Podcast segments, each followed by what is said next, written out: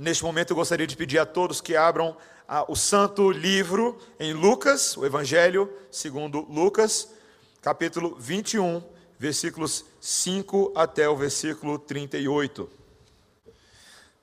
A Igreja Reformada em todos os tempos tem compreendido que o momento de culto é um momento maravilhoso, porque não apenas nós prestamos culto ao Senhor, mas nosso Deus é tão bom e misericordioso que neste momento, independente de como você está, o nosso Deus, na sua graça e misericórdia, por meio da palavra e do Espírito, ele fala a nós, ele consegue nos demover talvez da nossa tristeza, da nossa angústia, da nossa aflição e nos leva a contemplá-lo pela fé em Sua palavra. E eu peço a você que preste bastante atenção na leitura desse belíssimo e difícil texto que nós temos hoje à noite, a partir do versículo 5 do capítulo 21. Falavam alguns a respeito do templo como estava ordenado de belas pedras e de dádivas. Então disse Jesus: Vedes essas coisas? Dias virão em que não ficará pedra sobre pedra que não seja derribada. Perguntaram-lhe: Mestre, quando sucederá isto? E que sinal haverá de quando essas coisas estiverem para se cumprir? Respondeu ele: Vede que não sejais enganados, porque muitos virão em meu nome, dizendo: Sou eu e também, chegou a hora, não o sigais. Quando ouvirdes falar de guerras e revoluções, não vos assusteis, pois é necessário primeiro que aconteçam essas coisas, mas o fim não será logo. Então lhes disse: Levantar-se-á nação contra nação e reino contra reino. Haverá grandes terremotos, epidemias e fome em vários lugares, coisas espantosas e também grandes sinais do céu. Antes, porém, de todas essas coisas, lançarão mão de vós e vos perseguirão, entregando-vos às sinagogas e aos cárceres, levando-vos à presença de reis e governadores, por causa do meu nome. Isto vos acontecerá para que deis testemunho. Assentai, pois, em vosso coração de não vos preocupardes com o que haveis de responder, porque eu vos darei boca e sabedoria a que não poderão resistir, nem contradizer todos quantos se vos opuserem. E sereis entregues até por vossos pais, irmãos, parentes e amigos, e, mal, e matarão alguns dentre vós. De todos sereis odiados por causa do meu nome. Contudo, não se perderá um só fio de cabelo da vossa cabeça. É na vossa perseverança que ganhareis a vossa alma. Quando, porém, virdes Jerusalém sitiada de exércitos, sabei que está próxima a sua devastação.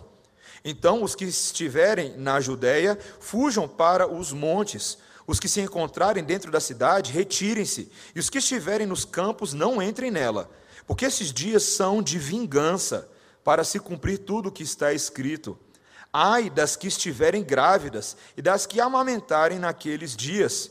Porque haverá grande aflição na terra e ira contra este povo cairão a fio de espada e serão levados cativos para todas as nações, e até que os tempos dos gentios se completem, Jerusalém será pisada por eles.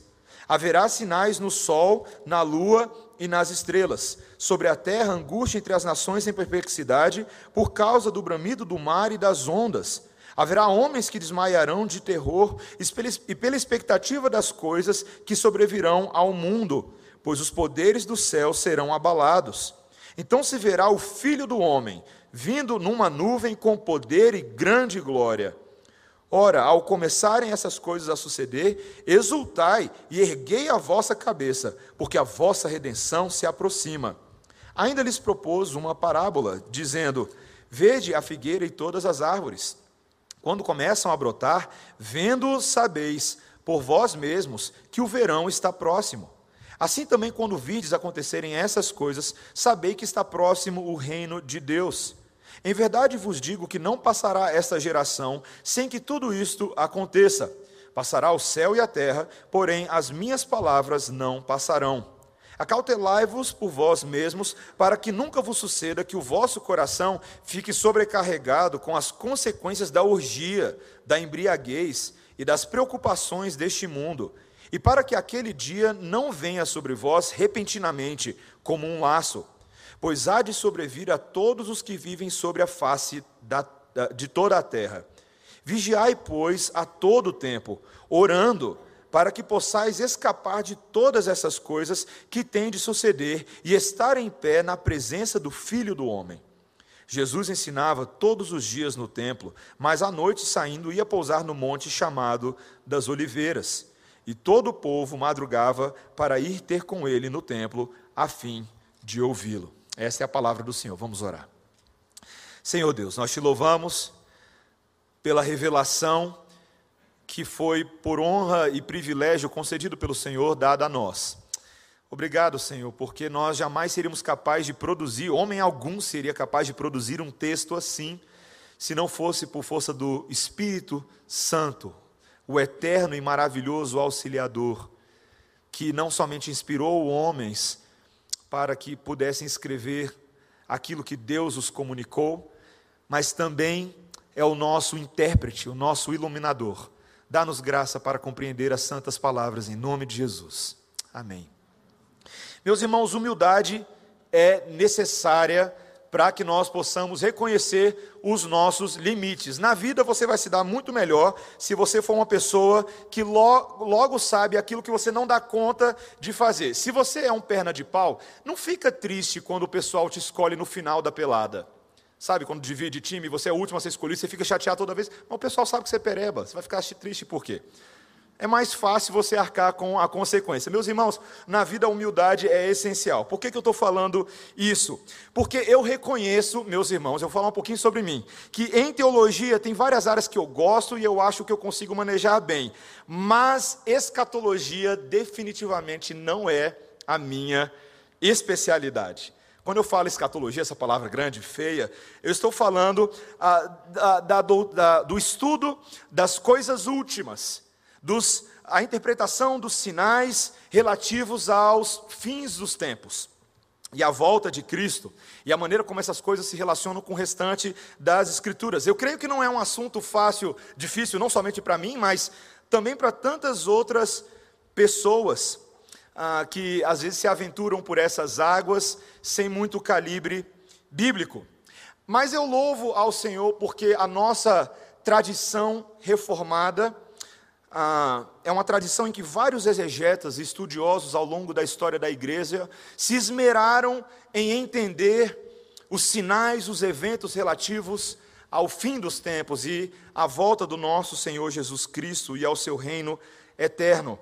Claro que o assunto de escatologia, ele tende a debandar as pessoas para um lado ou para outro, ou as pessoas ah, tendem a achar que não tem muita importância para a nossa vida prática, ou alguns acabam vendo chifre de unicórnio em tudo que é buraco. Mas fato é, meus irmãos, que a palavra de Deus não nos traz um ou dois versículos sobre o final dos tempos, mas vários.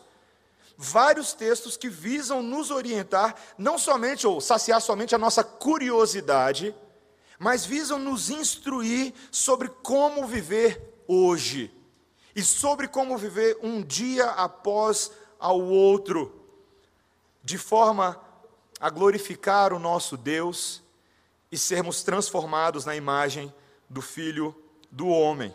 E esse texto que nós temos hoje é um texto altamente escatológico. Minha esposa viu como essa semana eu perdi mais cabelos do que os poucos que eu já tenho. Algumas noites a fio adentro, conversas com outros pastores, para tentar compreender bem aquilo que está registrado para nós nessa noite. E eu peço ao Senhor que, pela sua graça e misericórdia, e aos irmãos também que orem por mim, Aí prestem bastante atenção, porque eu pretendo, pelos próximos minutos, conduzir a igreja em entender o texto que está diante de nós. Primeira coisa que eu gostaria de ver com os irmãos são os sinais históricos da destruição do templo de Jerusalém, que começam logo no versículo 5. Veja o que a palavra de Deus nos diz. Falavam alguns a respeito do templo, como estava ordenado de belas pedras e de dádivas. Então disse Jesus: Vedes essas coisas, Dias virão em que não ficará pedra sobre pedra que não seja derribada. Este templo que nós estamos vendo aqui não é o, talvez o famoso templo de Salomão, que algumas pessoas pensem, mas é o templo que foi reconstruído por Herodes, o Grande, que começou a sua reconstrução no ano 19. Esse era um templo muito bonito, irmãos. Era um templo que tinha mármore e ouro como seus materiais básicos de decoração. Ele tinha um grande átrio bem extenso, ah, cercado por muros de pedras brancas que eram raríssimas e suas descrições são encontradas ah, em vários escritos da antiguidade. Ah, em cima desse espaço você tinha magníficos corredores cobertos e caminhos com forros de madeira que eram ricamente entalhada.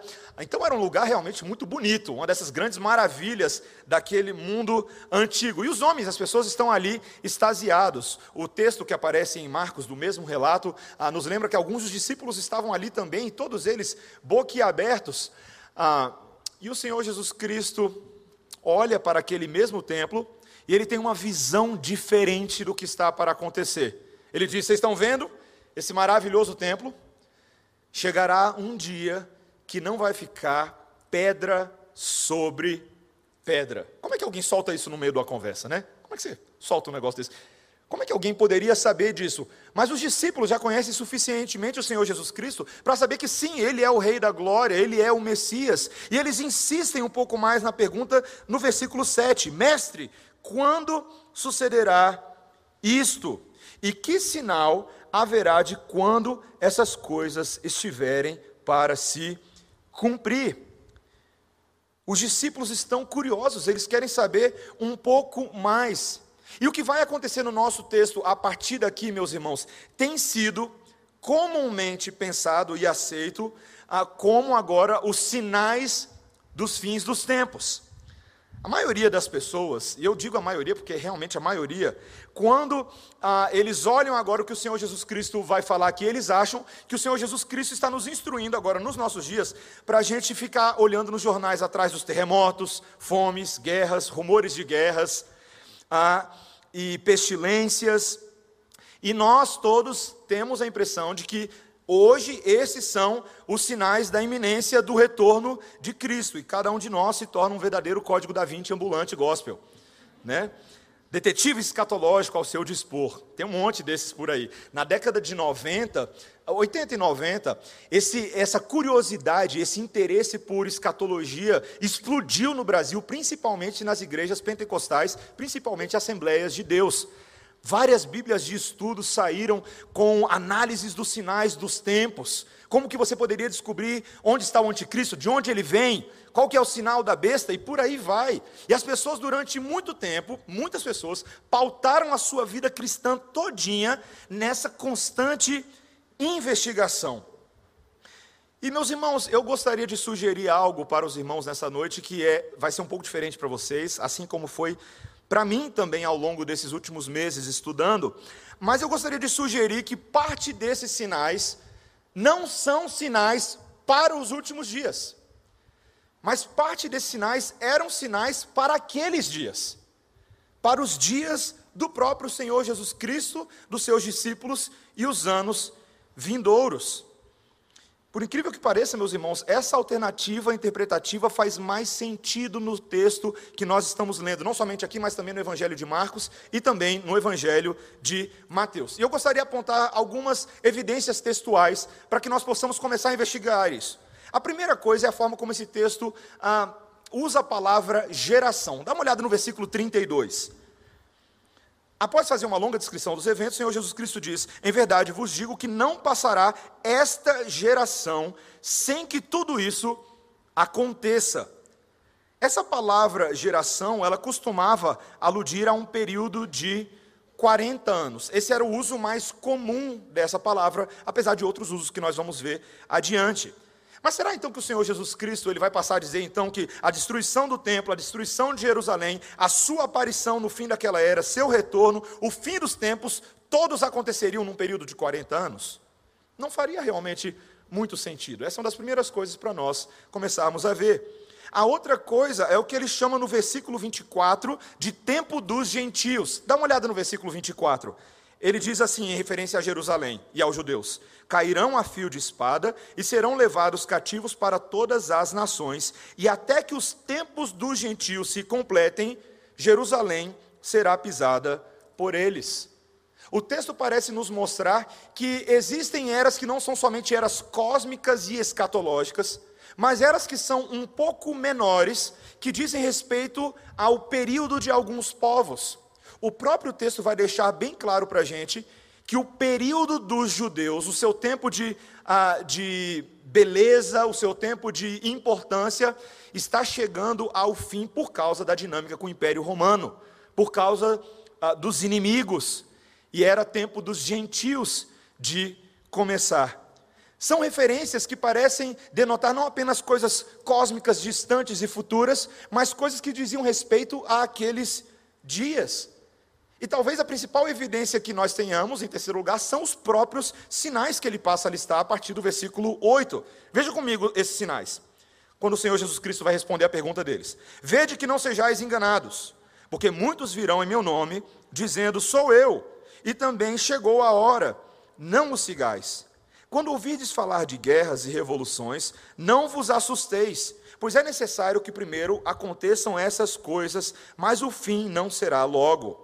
Então lhes disse: Levantar-se-á nação contra nação, e reino contra reino, haverá grandes terremotos, epidemias e fome em vários lugares, coisas espantosas e também grandes sinais do céu. Pensa nesses sinais por um segundo.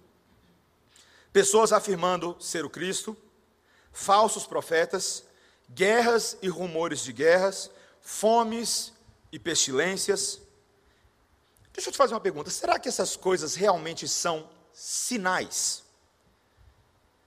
Qual foi o período da história que você se lembra que não houve guerras e rumores de guerras? Que não houve terremotos? Que não houve fomes? Por incrível que pareça, desde que eu e você nos entendemos por gente e a humanidade é a humanidade, essas coisas sempre acontecem. É ou não é verdade? Talvez você poderia dizer, não, ah, mas houve uma intensificação disso nos nossos dias. Talvez não, talvez só a nossa tecnologia que nos permite identificar melhor quando e onde isso está acontecendo. Mas fomes, pestes, meu amigo, isso acontece na história do mundo ocidental desde que o mundo é mundo. O que nós precisamos entender é o que é que qualifica um sinal. Um sinal não é qualquer coisa. Um sinal ele realmente é um sinal quando ele é apresentado dentro de uma estrutura de tempo em que ele tem de fato um significado e algo que as pessoas podem identificar claramente e reconhecer como um sinal. Curiosamente, isso se dá pelo nosso desconhecimento e ignorância. Muitos de nós não temos um conhecimento tão amplo de a história da igreja, mas historiadores como Joséfo e Eusébio, que foram historiadores ainda dos primeiros séculos da igreja, muito importantes, ah, eles trazem relatos inúmeros de que esses sinais que o Senhor Jesus Cristo anunciou estavam acontecendo logo nos 20 primeiros e 30 primeiros anos após a ressurreição de Cristo, entre o ano 40 e o ano 70. Por exemplo, Joséfo registra que muitos falsos profetas surgiram nesse período, homens que afirmavam ser o Messias, à torta e à direita. Tinha um monte deles fomes. Joséfo registra entre vários ah, períodos de fome que aconteceram, quatro principais períodos entre o ano 41 e 50, nos quais muitas pessoas morreram. Terremotos. Existem relatos de dois imensos terremotos, muito severos, um, um durante o reinado de Calígula e outro durante o reinado de Cláudio. Não é esse Cláudio aqui, o outro. Perseguição. Gente, pensa na perseguição logo depois que o Senhor Jesus Cristo subiu ao céu.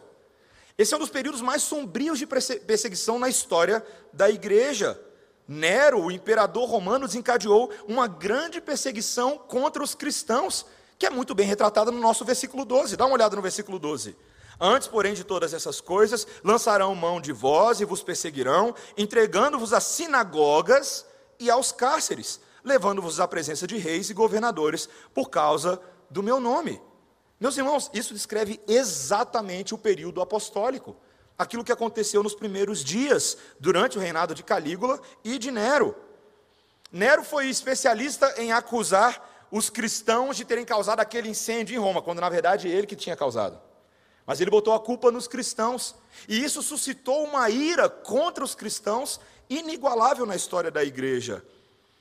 Ele matou muitos dos líderes, matou alguns dos apóstolos, direta ou indiretamente, nós vemos a igreja sofrendo severamente nesse período.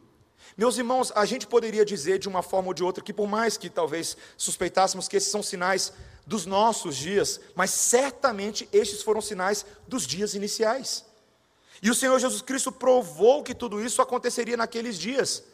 E sabe por que isso aqui faz ainda mais sentido? Porque o Senhor Jesus Cristo está conversando com estes discípulos, com estes homens e com essas mulheres, e Ele está ensinando esses homens e mulheres a terem os seus olhos bem abertos para os eventos que estão se desenrolando bem ali, naqueles dias e nos anos vindouros, coisas que eles seriam capazes de identificar. Não sinais futuros que deixariam a igreja do Senhor Jesus Cristo totalmente perdida, tentando descobrir por onde começar. Nós vamos ver um pouco adiante que vários desses elementos, sim, se aplicam a questões futuras, mas nós precisamos levar em consideração o contexto histórico original. O Senhor Jesus Cristo estava predizendo tudo o que aconteceria até a destruição do Templo de Jerusalém no ano 70. Essa é a primeira coisa, meus irmãos, aspectos históricos. Mas nisso tudo que o Senhor Jesus Cristo está falando, ele também está pastoreando o coração dos seus ouvintes, em segundo lugar, com uma esperança profética ao seu povo. Esperança profética ao seu povo. De fato, tudo isso que o Senhor Jesus Cristo descreveu aconteceu. No ano 70, a cidade de Jerusalém foi saqueada, o seu templo foi destruído, várias abominações aconteceram naquele templo por parte ah, dos conquistadores, por parte dos próprios zelotes, e a cidade foi destruída, foi queimada por Tito, general romano, que sitiou a cidade de Jerusalém por alguns meses e sistematicamente a violentou. Esse homem foi feito imperador, por incrível que pareça, ah, se você já foi à Itália alguma vez na vida, eu nunca fui, mas eu sei que tem o Arco de Tito na Itália, em Roma, que até hoje celebra a conquista deste homem da cidade de Jerusalém. Meus irmãos, o Senhor Jesus Cristo ele não fez apenas predições, mas ele também deu ao povo instruções sobre como eles deveriam agir quando tudo isso acontecesse. O que, que eles deveriam fazer? Como que eles deveriam responder? Veja o que ele diz no versículo 20. Quando, porém, virdes Jerusalém sitiada de exércitos, sabei que está próxima a sua devastação. Versículo 21. Então, os que estiverem na Judéia, fujam para os montes. Os que se encontrarem dentro da cidade, retirem-se, e os que estiverem nos campos, não entrem nela, porque estes serão dias, ah, porque estes dias são de vingança, para se cumprir tudo o que está escrito. Meus irmãos, o Senhor Jesus Cristo está descrevendo algo que há muito tempo era a intenção de Deus e havia sido profetizado pelos profetas do Antigo Testamento. Jerusalém a antiga cidade da aliança seria condenada pelo seu próprio pecado.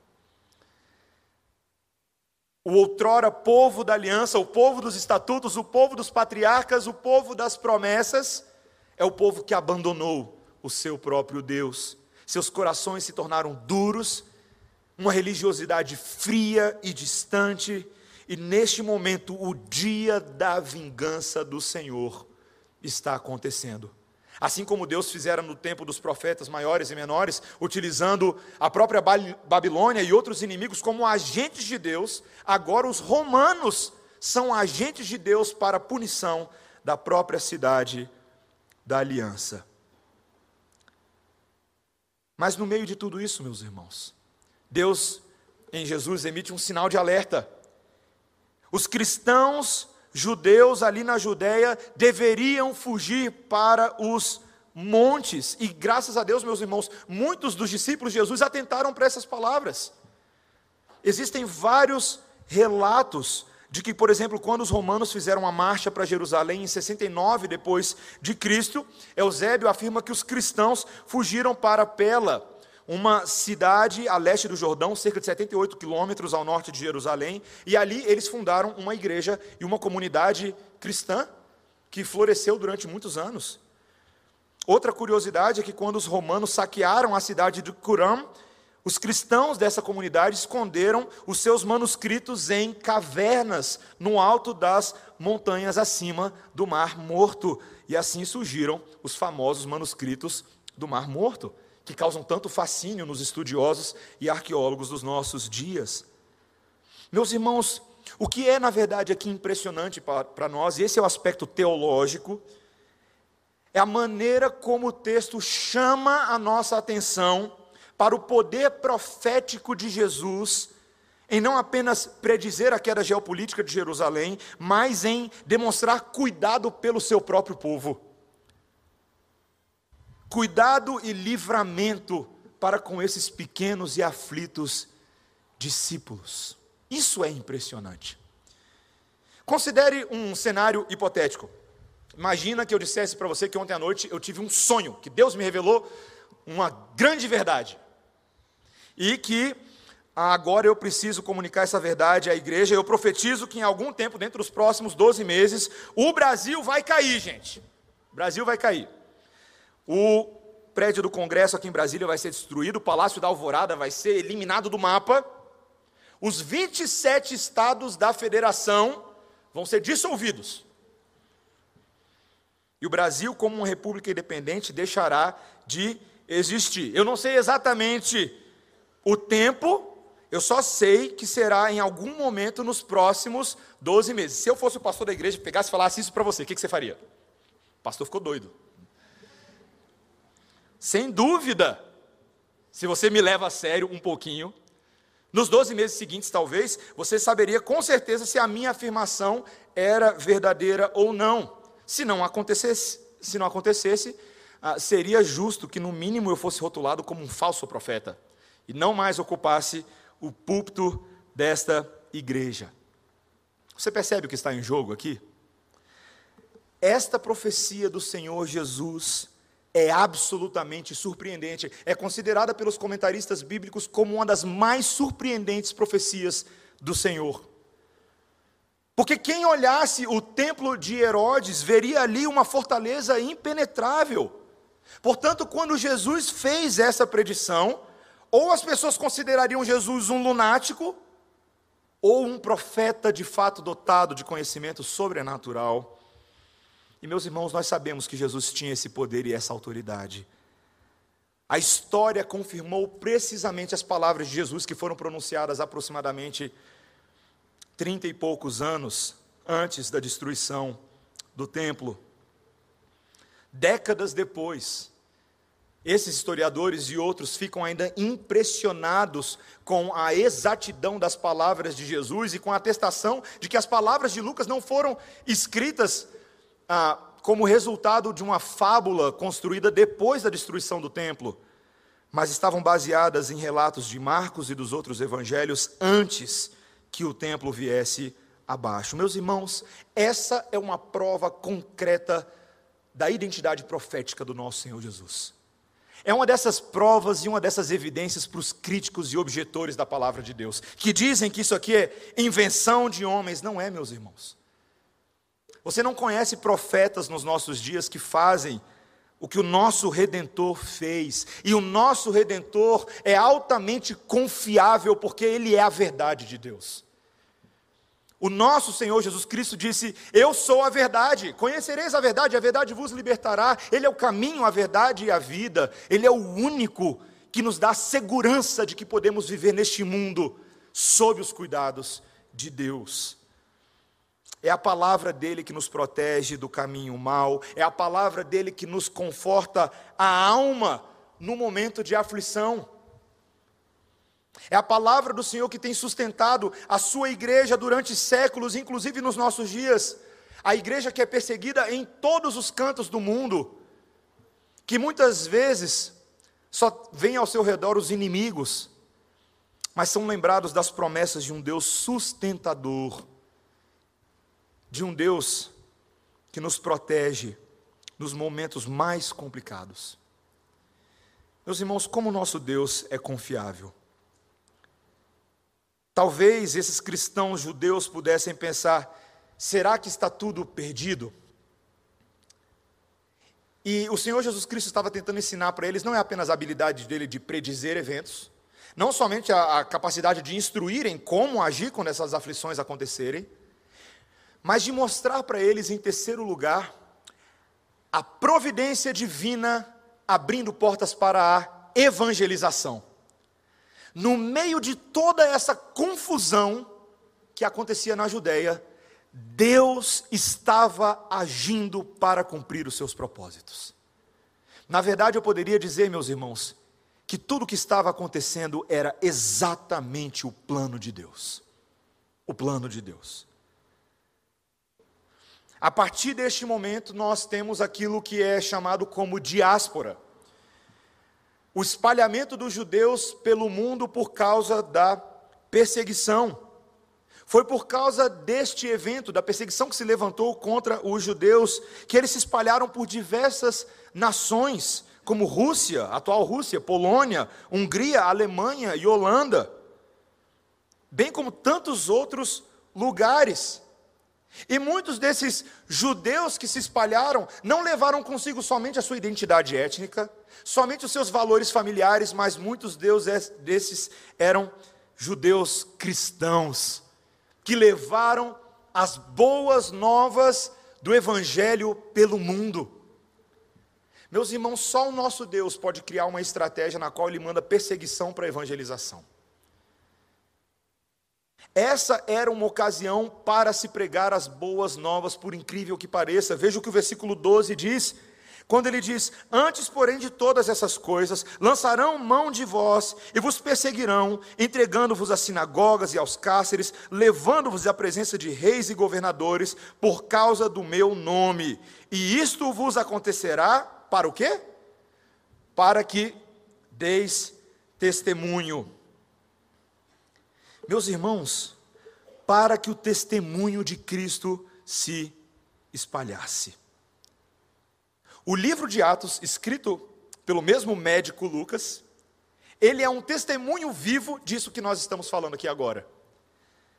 Os apóstolos foram capacitados pelo poder do Espírito Santo para falar com intrepidez diante das autoridades, diante dos governadores, diante dos reis. Eles realizaram sinais e prodígios que apontavam não para a glória deles, mas para a glória daquele que foi morto e ressurgiu e vivia. E era no nome de Cristo Jesus que a igreja perseguida avançava. Meus irmãos, há uma tendência em nós a achar que que quando nós vemos um problema da igreja perseguida nos nossos dias, e de fato ele existe, é um problema que nos traz aflição ao coração, nos coloca de joelhos no chão, às vezes achamos que a igreja está perdendo esta batalha. Mas não é verdade, porque as portas do inferno jamais prevalecerão contra a igreja do Senhor. Jamais.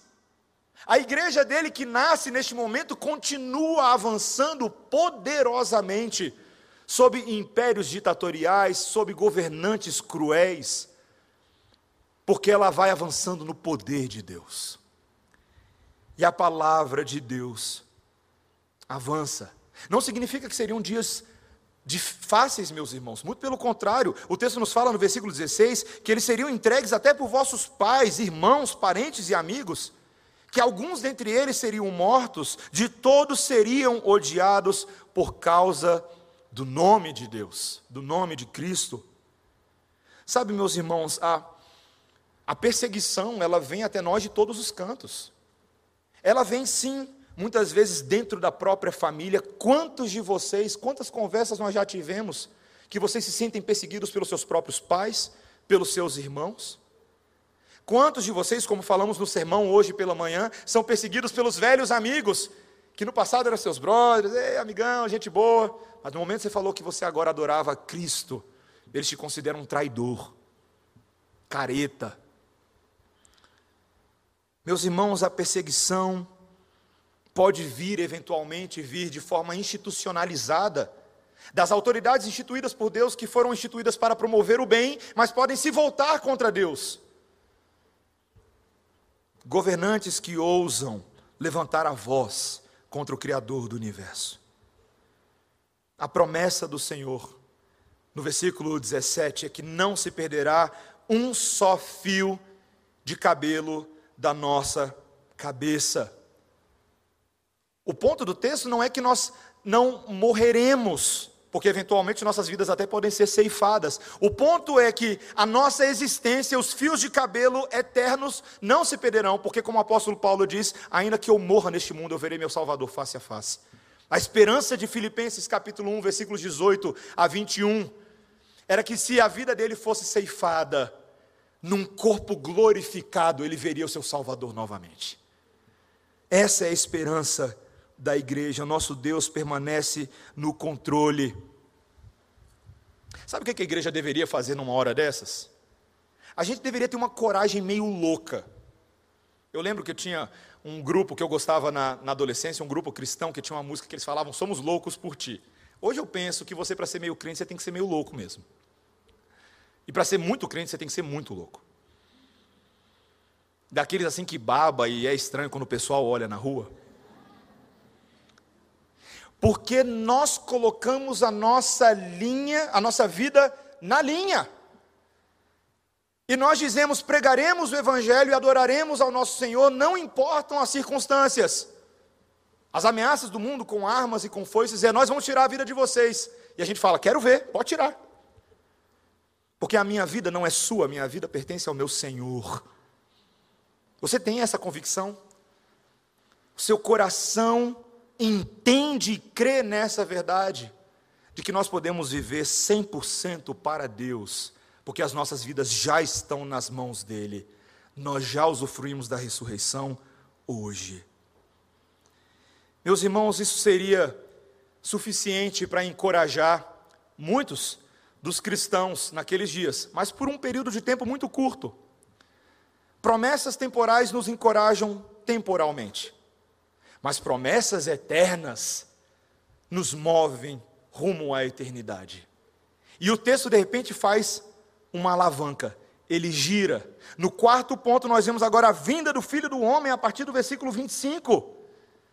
O texto muda a linguagem e agora a coisa passa a ser mais cósmica. Quando ele diz: haverá sinais no sol, na lua e nas estrelas, sobre a terra, angústia entre as nações em perplexidade, por causa do bramido do mar e das ondas. Haverá homens que desmaiarão de terror e pela expectativa das coisas que sobrevirão ao mundo pois os poderes dos céus serão abalados. Respeitando a lógica da profecia bíblica, esse texto faz uma transição que é muito comum no Antigo Testamento. Explicar uma coisa para vocês. No Antigo Testamento, toda profecia que é dada ao povo, ela sempre tem duas dimensões ela sempre tem, veja o livro de Isaías que nós lemos hoje e tantos textos que nós lemos aqui na igreja. Ela tem uma dimensão imediata para que o povo geralmente se arrependa dos seus pecados, se volte para Deus. Mas ela ela move o povo não somente com base na esperança que eles têm naquele momento, mas com base em esperanças futuras, em acontecimentos cósmicos grandes que sacudirão o mundo de uma vez por todas. E esses, acontecimentos dizem respeito ao governo eterno do Messias. E aqui o Senhor Jesus Cristo está utilizando a mesma técnica que nos parece um pouco ambígua para falar não apenas do templo do, do ano 70, mas o fato de que nenhum outro templo dos homens subsistiria quando o verdadeiro templo de Deus fosse exibido. O nosso Senhor Jesus Cristo vindo na glória. E a descrição aqui é tenebrosa. A descrição do escurecimento do sol, da lua, das estrelas, das angústias das nações, dos eventos que causam terror no coração dos homens. Existem ah, um conjunto de eventos que vão, na iminência da volta do Senhor Jesus Cristo, serem de alguma maneira atestados. Me faz lembrar quando o meu pai me levou, levou para o circo pela primeira vez, e ele pode não saber disso, mas eu lembro a primeira vez que meu pai me levou para o circo. E meus irmãos, eu fiquei aterrorizado. Não existe criança abaixo, abaixo dos seis anos de idade que goste de circo. Tudo dá medo, gente. Palhaço dá medo, trapezista dá medo, você acha que vai morrer. Globo da morte. Você lembra o que é o globo da morte? O motoqueiro dentro daquele globo, um barulhão ensurdecedor, você vai morrer. Lá dentro. Mas, meus irmãos, esses, esses eventos assombrosos, eles preparam o nosso coração para as, a, a, as atividades ali no circo que são mais agradáveis, que você ri um pouco mais. Eventos assombrosos estão para acontecer no nosso mundo que as pessoas não têm noção. Mas eles antecedem o momento que eu e você mais aguardamos em nossos corações. Aquilo que vai ser motivo de terror, lágrimas, quando o Filho do Homem for exibido nas alturas, naquele momento que todos esses eventos levarem para o clímax da apresentação do Filho de Deus, para nós será motivo de júbilo e alegria. Olha o que o texto diz, veja o que o texto diz. Quando ele fala no versículo 28. Ora, ao começarem essas coisas a suceder, exultai e erguei a vossa cabeça, porque a vossa redenção se aproxima. A vossa redenção se aproxima. Meus irmãos, esse texto nos traz uma certificação das promessas divinas. O fato do Filho do Homem ser apresentado em poder e glória. É um cumprimento daquilo que os anjos anunciaram aos discípulos que foram aparentemente deixados órfãos.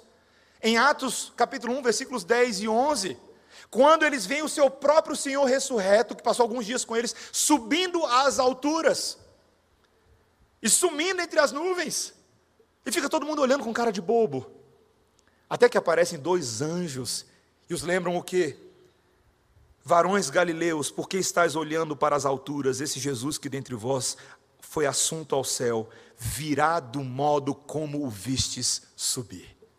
Ele virá, meus irmãos. O nosso Deus, o nosso Senhor Jesus Cristo voltará para nós.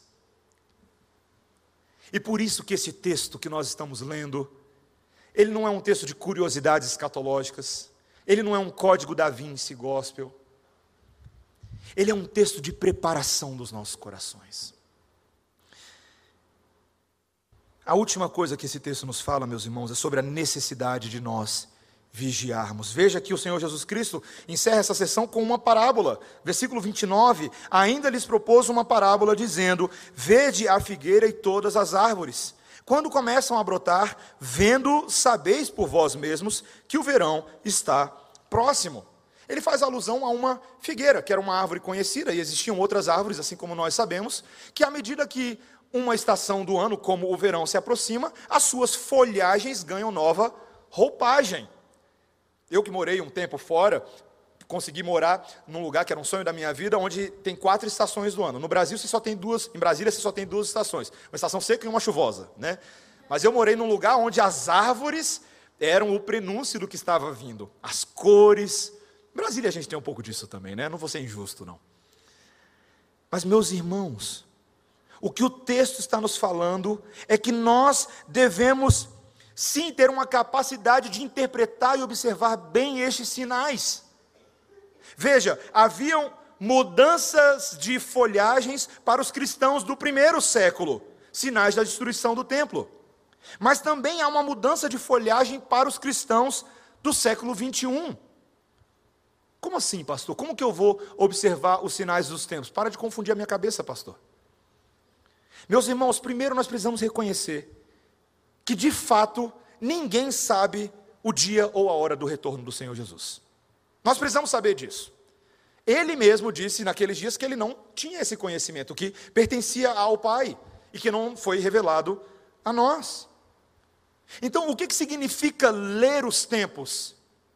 significa, meus irmãos, preparar-se pela fé na palavra. Não é ficar verificando quantos terremotos aconteceram ano passado ou quantos furacões aconteceram no Brasil, não é nada disso. Mas é estar cientes do progresso da história que aponta para um clímax.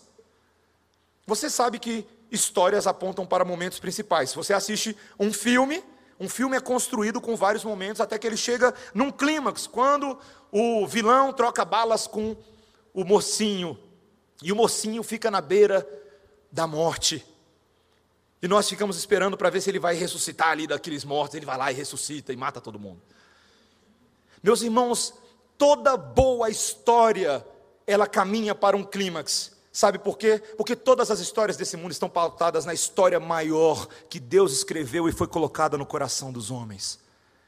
A história deste mundo tem um clímax, está caminhando para ele. Nós estamos no último período da redenção.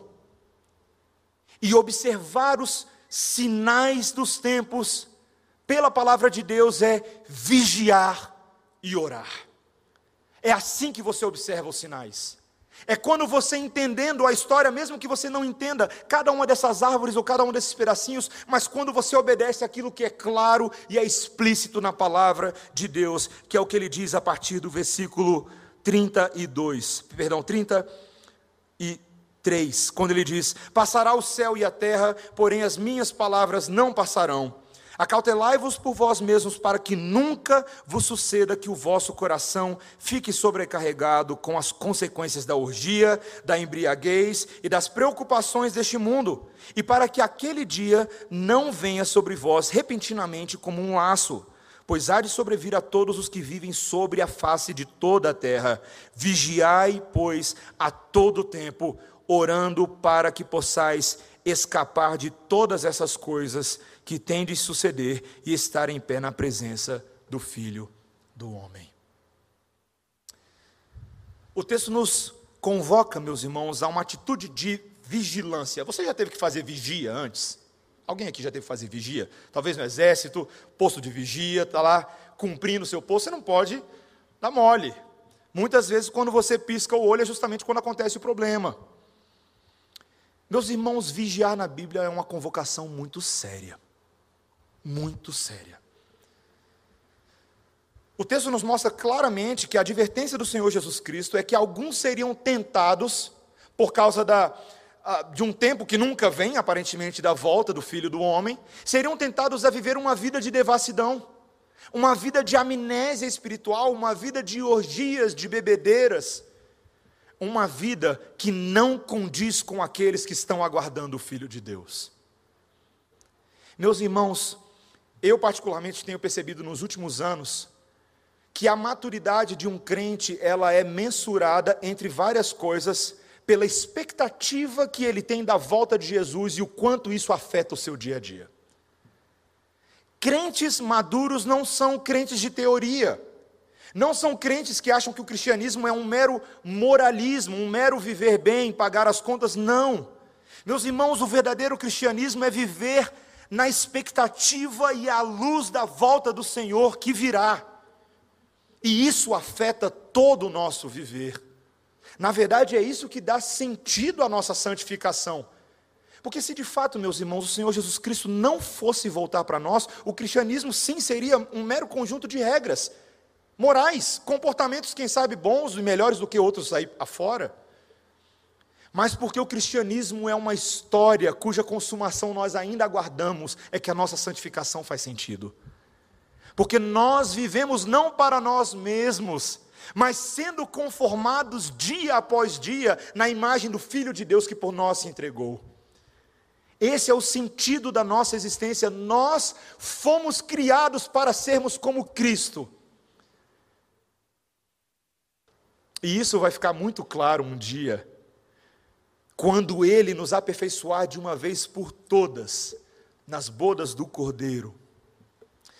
Uma vez, eu sei que eu já compartilhei esse exemplo antes, eu estava fazendo uma caminhada com meu pai lá perto da terceira ponte, no Lago Sul. E nós estávamos conversando, não sei se ele vai lembrar disso, mas nós estávamos conversando sobre uma música que eu e ele gostamos muito e a gente compartilha essa música bastante de um grupo chamado Take Six. Talvez alguns de vocês já tenham ouvido falar, um grupo a capela. E eles têm uma música chamada Over the Hill is Home. É uma música que fala sobre o fato de que depois da montanha está a nossa casa, ainda que nós tenhamos que subir um caminho complicado, ainda que os nossos companheiros estejam tentando nos estimular, nós devemos ser movidos ah, pela casa que está logo depois do monte. E eles também têm uma outra música que nós gostamos muito que fala sobre nós nos encontrarmos com o Senhor, voarmos para estarmos com o Senhor um dia. E nessa conversa, não sei se ele vai lembrar, nós estávamos falando como pouco se fala hoje sobre a volta do nosso Senhor. E como nós não falamos sobre isso, nós temos um monte de crentes sem bússola, um monte de crentes sem norte, Um monte de gente tentando dar sentido para o dia de amanhã, sem saber que os nossos investimentos do tempo presente são investimentos para a eternidade. Que aquilo que cultivamos hoje, nós cultivamos para que a glória de Cristo seja manifestada no reconhecimento das nossas boas obras na eternidade e no galardão que partilharemos todos em Cristo Jesus. Se você não pensa na volta do Filho de Deus, sua vida não tem sentido. Isso é um fato. Isso é um fato. Eu sei que nós temos falado bastante sobre esse assunto nos últimos dias, mas, meus irmãos, esse negócio de pregação expositiva é bom porque não dá para correr da mensagem de Deus. O Senhor tem insistido conosco. Nós precisamos ter um coração escatológico, uma mente escatológica. Nós precisamos falar entre nós com essas palavras de vida. Nós precisamos nos estimular uns aos outros, não com pequenas terapias, não com psicologites, mas com a vida eterna, meus irmãos. Está na hora dos nossos lábios e línguas estarem mais repletos das palavras de vida, do sustento que o Senhor nos dá por meio dos poderes da eternidade toda, toda, toda a mensagem da Bíblia, não apenas esses textos apocalípticos, escatológicos, toda a mensagem da Bíblia de Gênesis a Apocalipse é escatológica e aponta para Jesus e aponta para a eternidade, toda ela, toda ela. Sem essa compreensão, meus irmãos, não há cristianismo. E eu encerro da mesma maneira como abri. É preciso humildade. É preciso humildade, meus irmãos, para reconhecermos que nós não pensamos nessas coisas. Que nós muitas vezes nos sentimos e estamos aquém de uma vida boa e santa que o Senhor quer de nós. A diferença, meus irmãos, é que aquele que foi mais humilde do que nós, o Senhor Jesus Cristo, morreu e ressuscitou para que eu e você pudéssemos viver uma vida agradável a Ele. A diferença, meus irmãos, é que nós podemos hoje viver de fato a eternidade porque ela já está a pleno vapor, o motor já está rodando. E nós, os que confiamos no Senhor Jesus Cristo, já estamos aguardando a nova esperança, a recriação dos céus e terra, a repaginação dos nossos corpos e a santificação de uma vez por todas dos nossos corações. Que o Senhor nos ajude a ter isso, meus irmãos, na cabeça. Que nós falemos entre nós com salmos, hinos e cânticos espirituais que nós nos aconselhemos em toda a palavra e que essa palavra habite ricamente em nós. Amém? Vamos orar. Senhor Deus, nós te louvamos, porque os sinais da vinda de Cristo, tanto aqueles do passado quanto os sinais mais próximos de nós,